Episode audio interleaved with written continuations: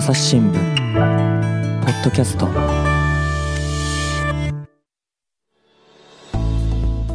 朝日新聞の神田大輔です。今回はゲストに来ていただいております、えーポッドキャスト界の知恵袋。株式会社オトナルの代表取締役八木大輔さんです。よろしくお願いします。よろしくお願いします。そして、えー朝日新聞ポッドキャストの番長ことですね。中島信也さんにも来てもらいました。お願いします。よろしくお願いします。ね、というでお二人ということですから、ポッドキャストの話をしていこうということなんですけれども、八木さん、はい。今回のテーマは何でしょう、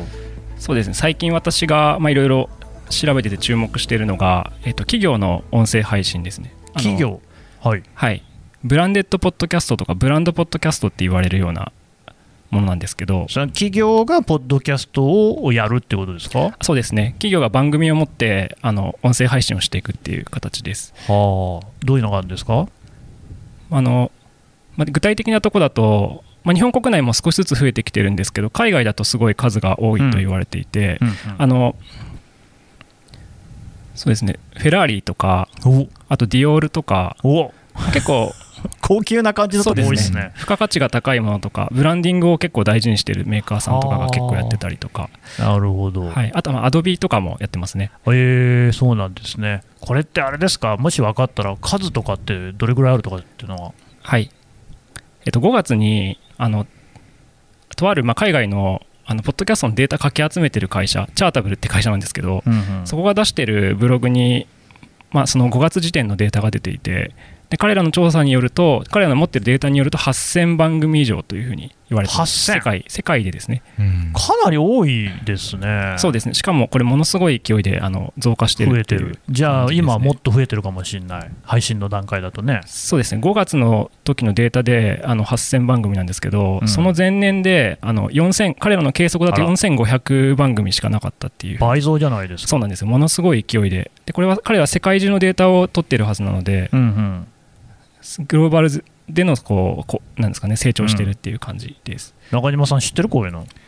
そうですね。いや、8000っていう規模だっていうのはすごい、あの、驚きでしたね。あの、なんかそういうポッドキャストがあるって言って、こう、2、3聞いてみたことはあるものの、はい。中島さん、何聞いたたんですか？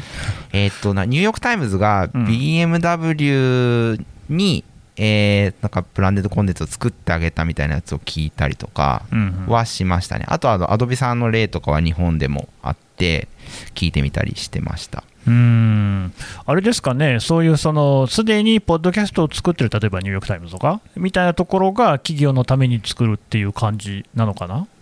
そういうのもあるけど、もう企業さん自体が、自分でそのオウンドメディア的なおーオウンドメ感じでディアね、やってるトヨタイムズ的な、あるんですかね。あ八木さん、どうですか、その。あそうですね。まさにあのオウンドメディアっていう形でえやってます、あのそういったニューヨーク・タイムズだったりとかあのポッドキャストのパブリッシャーみたいなところに、まあ、依頼することもあるんですけど自前であの制作機能を持ってやっていくっていう会社も多いかなと思います。ーうんうんあれですよね、なんか僕が聞いたのだと、えーと、スターバックスがなんかそういうのやってるみたいな話、国内でなかったでしたっけ？国内のスターバックスですか？うん、なんか。すみません。私ちょっとキャッチアップできてないかもしれない スピナーかどっかやってるみたいな。そうそう。確かちょっと記憶曖昧で恐縮ですけど、Amazon Music の Amazon 番組として、えっと、スピナー、つまりその JWAVE さんの関連会社さんが、えーやってたような気が、ちょっと後で調べてみましょう。はい。うん。いや、あのね、だからそういうのってのは、多分これからどんどん増えていくんだろうなと、もうすでにね、八木さんの数字でもそうですけど、増えてる、でこれはあの想像に難くないのは、例えばね、あのブログなんかが流行った後に、オウンドメディアみたいなのが流行っていくっていうことで、ポッドキャストもこれまでは個人の、ね、ユーザーが自由に発信していくっていうのが、わりかし主体だったようなところはありましたけれども、はい。そこで火がついて、人気が出てきて、だんだんこうやってね、企業も自前でやっていくようになってきたよってのはどこですか？そうですね全く同じ流れだと思いますうーんウェブサイトから、ウェブサイトというか、ブログから、まあ、企業があのオウンドメディアで自社のウェブサイト、ウェブメディアを持つっていう流れと全く同じですね。で、そのブランデッドポッドキャスト、これ今、どんな感じになってるんですか？そうですね。えっと、まあ、その増加してるっていうのはそうなんですけど、うんまあ、結構その、調査されてるデータがあって、ほ2019年にあの BBC ですね、イギリスの BBC が調べあイギてるリスのね。はい、ブランデッドポッドキャストの効果に関する調査があってですね、はい。でなんかいくつか面白いことが書いてあるんですけど、うん。まあ、結構そのブランデッドポッドキャストはあの他のコンテンツの接触に比べてなんか結構2点高いものがあって、はい。はい、平均のエンゲージメントブランドが好きになるとか共感するみたいなところがなんか16%他のメディアに比べて高い。うん。あとはこれオーディオの特徴音声の特徴でもあるんですけどあの12%、まあ、その記憶に残っているっていう性能が高かったっていう。そのブランドのイメージとかはその記憶に残るし、まあ、共感も得られやすいメディアであるっていう感じですね。いやそれはだってフェラーニにしろディオールにしろね自分とこのこのブランドが好きになってほしいし記憶に残してほしいって当然ね、まあ、どの企業だって朝日新聞だってそうやって思ってますけれども、はそういうポッドキャストってのはそういう効果が高いっていうことですか？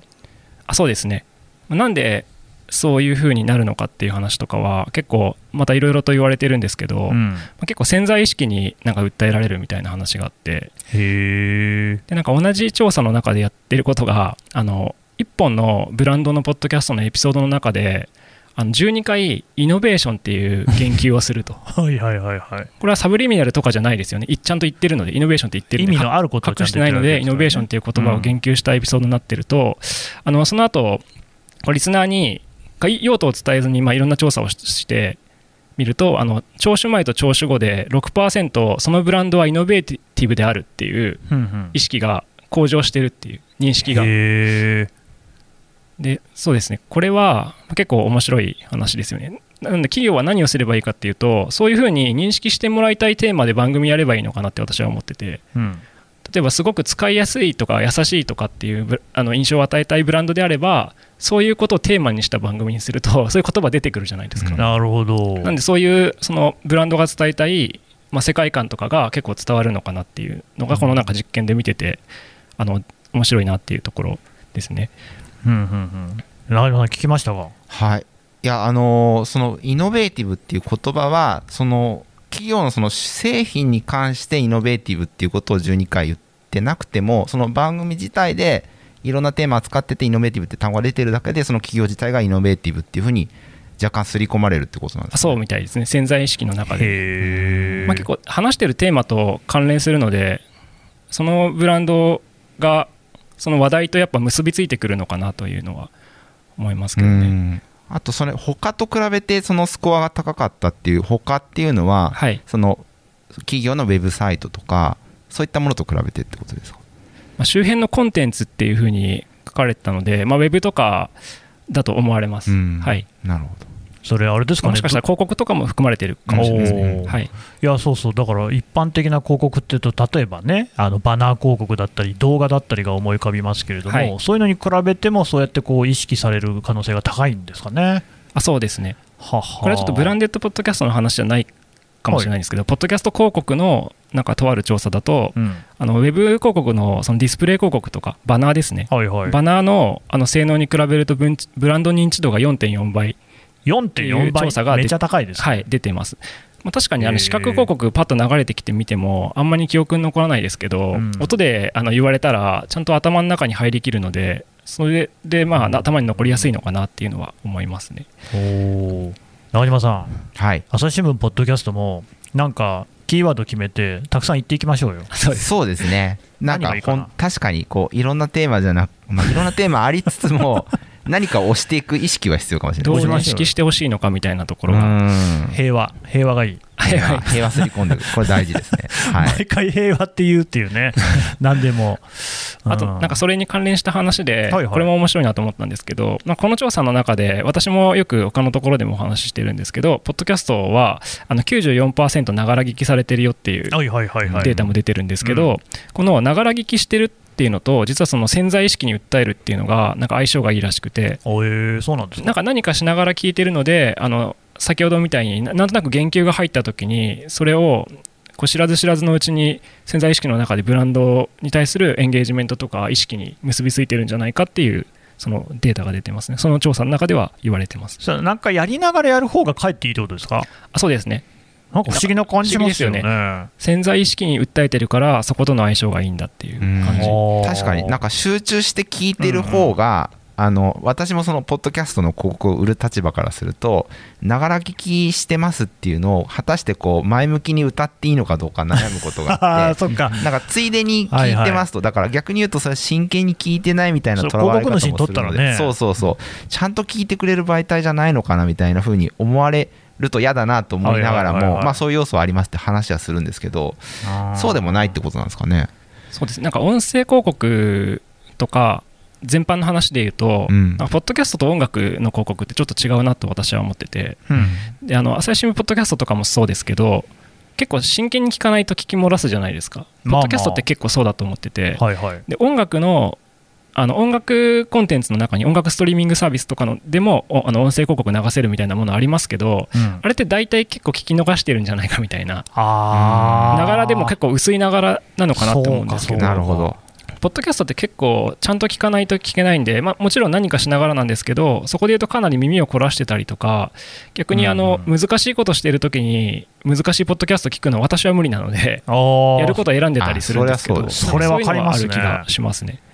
やっぱなんか単純作業やってる時とかっていうのは一番ポッドキャストはかどる感じしますよね。あそうですね。もう私洗濯回したくなりますね。もう意味もなく今日洗濯回したいけど雨だなみたいああ、だから八木さん、ほら、よくね、話してるのが、料理中とかにもやってますって話あるじゃないですか、だからあれも多分単純な皮を剥くとかね、そういう材料をこう切るみたいな時はいいけれども、繊細なね、この味付けをし始めたとか、なはい。あと自分の創意工夫で料理作ってやろうみたいな時には、ちょっとポッドキャスト向いてないかもしれない。そうですね。めちゃくちゃ凝ったレシピ調べたりしてる時 そこだけ音抜けてたりすることはあるかもしれないです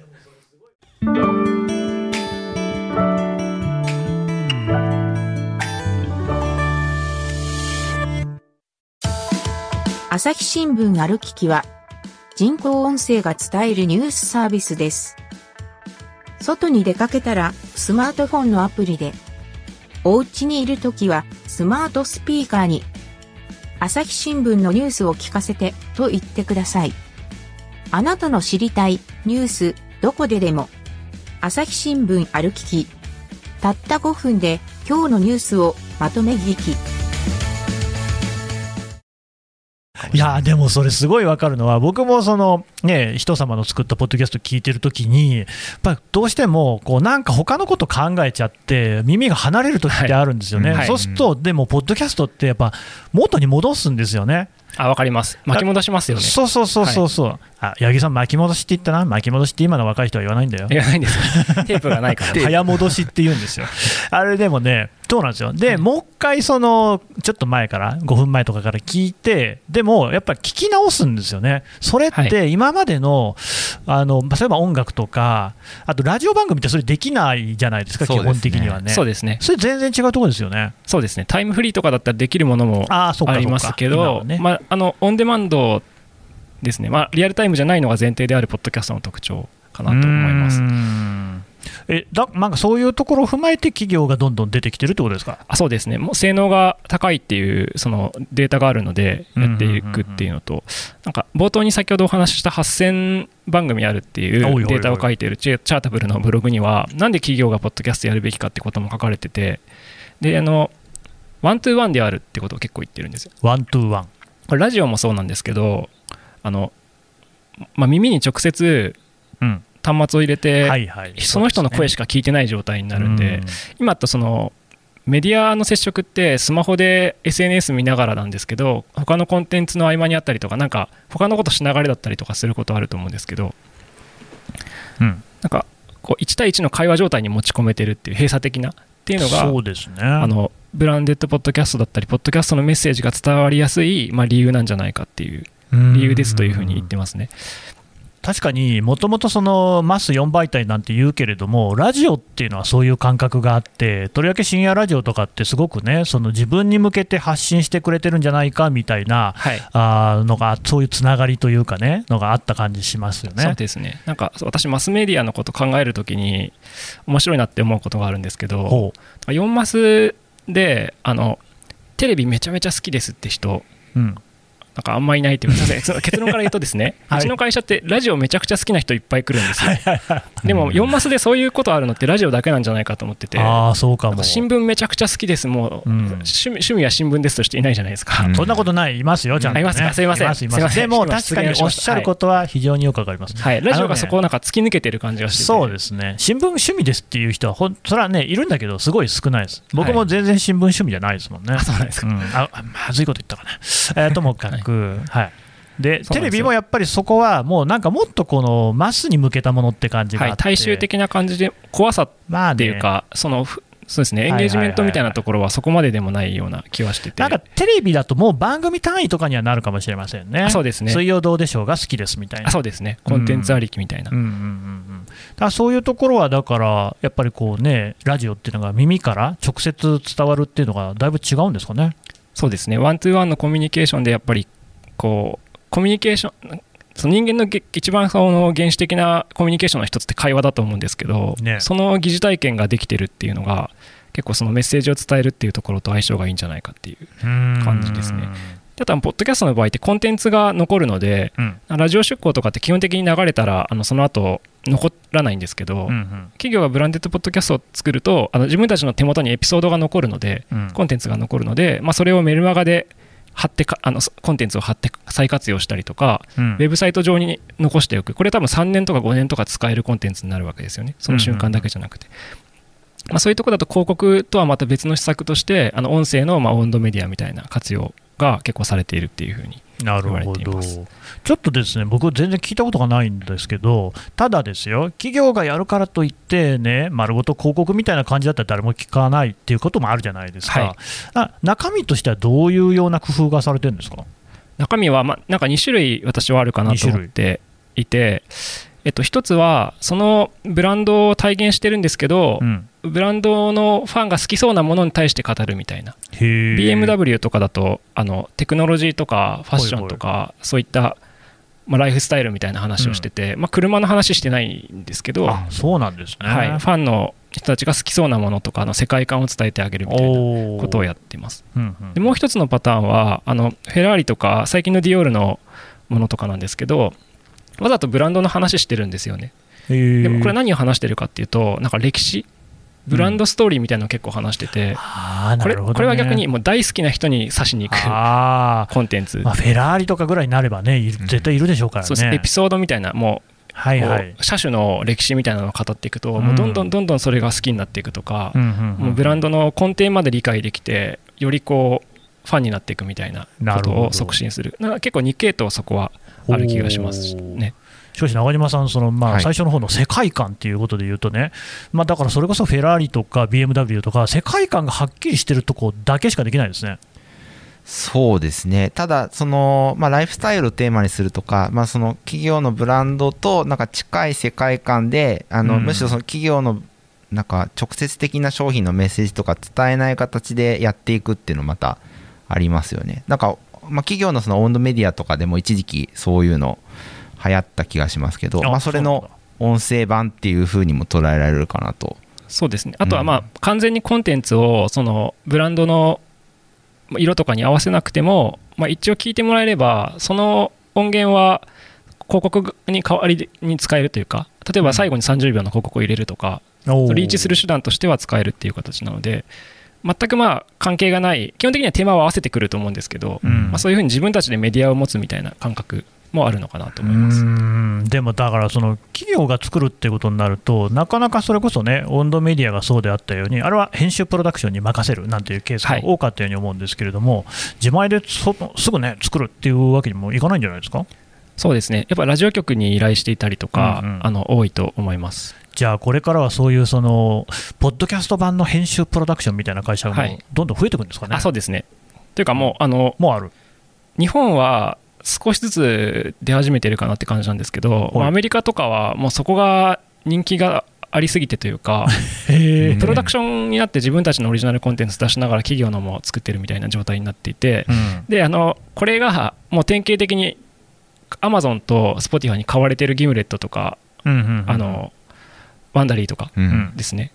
がもうその編プロの上がりというか。ああ Gimlet や Wondery ってね、はい。僕も聞いたことさすがにあるっていうぐらい有名なねはい。業界では有ポッドキャス名な会社ト制作能力があるとかっていうのはあ。が結構価値になっていくっていう時代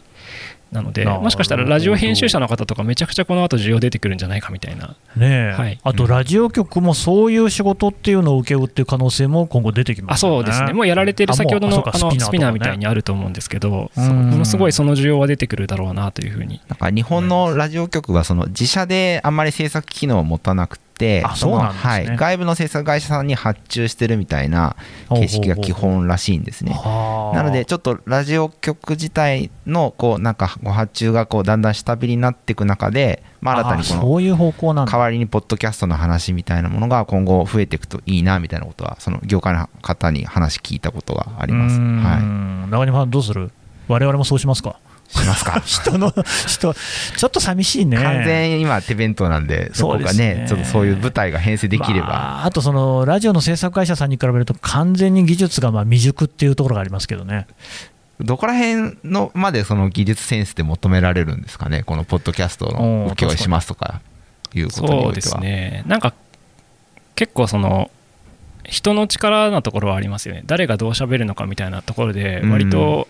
面白いものを作れるような気がしてむしろそいくらお金かけてもそこがないとはいはいはいはい。面白くならないんじゃないかみたいな。なんかあれですよね、そういう意味じゃ、その例えばテレビの CM とかね、と映画の CM なんてものすごいね、はい。かっこいいやつが流れるわけですけれども、はい。YouTube だったり、あるいはもっといくと TikTok とかだと、はい。かなりその流度が荒い感じのものっていうのが受け止められる、受け入れられる、むしろそっちの方がいいなみたいな感じありますよね。はい。で、ポッドキャストに関しても、私も聞いてて、別にあのそれこそ素人の方がスマホ一発で撮ったみたいなものでも全然聞けちゃうんですよね。はい、中身が面白ければ。そうそう、広告、CM に関してもそんな流れになる可能性ありますかね？そうですね。他のメディアフォーマットに比べるとそのクオリティとかに依存されにくいのかなっていう気はします、中身で勝負できるというか、うん。むしろだから企画性とか。あそうですね、うん。うん、だからこういうコンセプトで、えー毎エピソードやってってこれが全部つながってるみたいなこう一貫した趣旨とかでそれに基づいた具体的な面白いエピソードみたいな、はいはい、それを立案できて提案できるみたいな方がむしろ、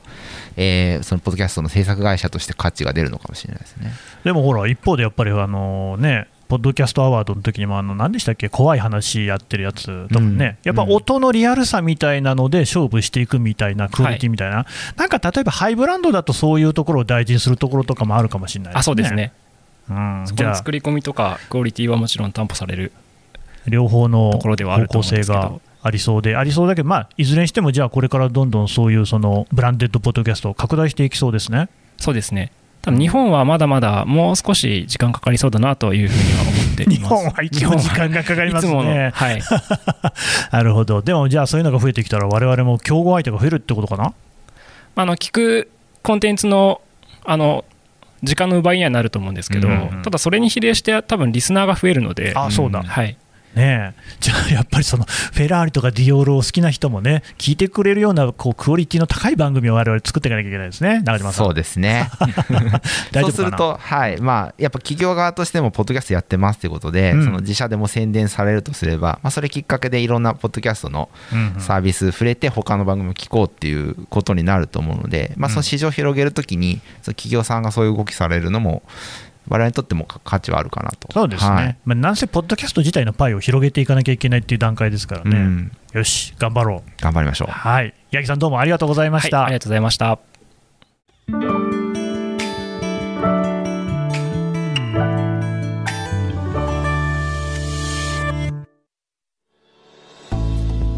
はい、えー株式会社オトナル代表取締役の八木大輔さんのお話を伺ってきました、えーさてですね八木さんからお知らせがありますはい、えー10月7日にですね、えー音声広告と、まあ、ポッドキャストのマーケティング活用というようなテーマで、えーイベントを実施する予定です。うんであのオンラインイベントでウェビナーとしてあの企業さんがどういうふうにこう音声広告の活用ができるのかとかあとポッドキャストの、まあ、活用していくのがいいのかっていう話をさせていただくという感じですね。うんなるほどね。で、まあ、これ、ちょっとね、大体どういうなのかっていうのは、また概要欄にね、リンクでも貼っておこうと思いますので、まあ、ぜひね、あの皆さんもそれちょっと参加していただければと思いま。そうですすね、まあ、あのはやる経緯としては、はいはい。まあ、結構あの音声広告って最近よく聞くけど音声コンテンツってよく聞くけどその分類がよくわからないとかなるほどポッドキャストの仕組み自体もそもそもよくわからないとかっていう声を 結構よく聞くのでありますね。はい、はい。そちらをあの分かりやすく説明しながらこんな形で活用するのはどうですかっていうようなことをお話しするイベントですね。わかりました、八木さんどうもありがとうございました、はい、ありがとうございました。朝日新聞ポッドキャスト朝日新聞の神田大輔がお送りしました。それではまたお会いしましょう。この番組ではリスナーの皆様からのご意見ご感想を募集しています。概要欄の投稿フォームからぜひお寄せくださいツイッターやメールでも受け付けています。ツイッターでは番組情報を随時紹介しています。アットマーク朝日ポッドキャスト。朝日新聞ポッドキャストで検索してみてください。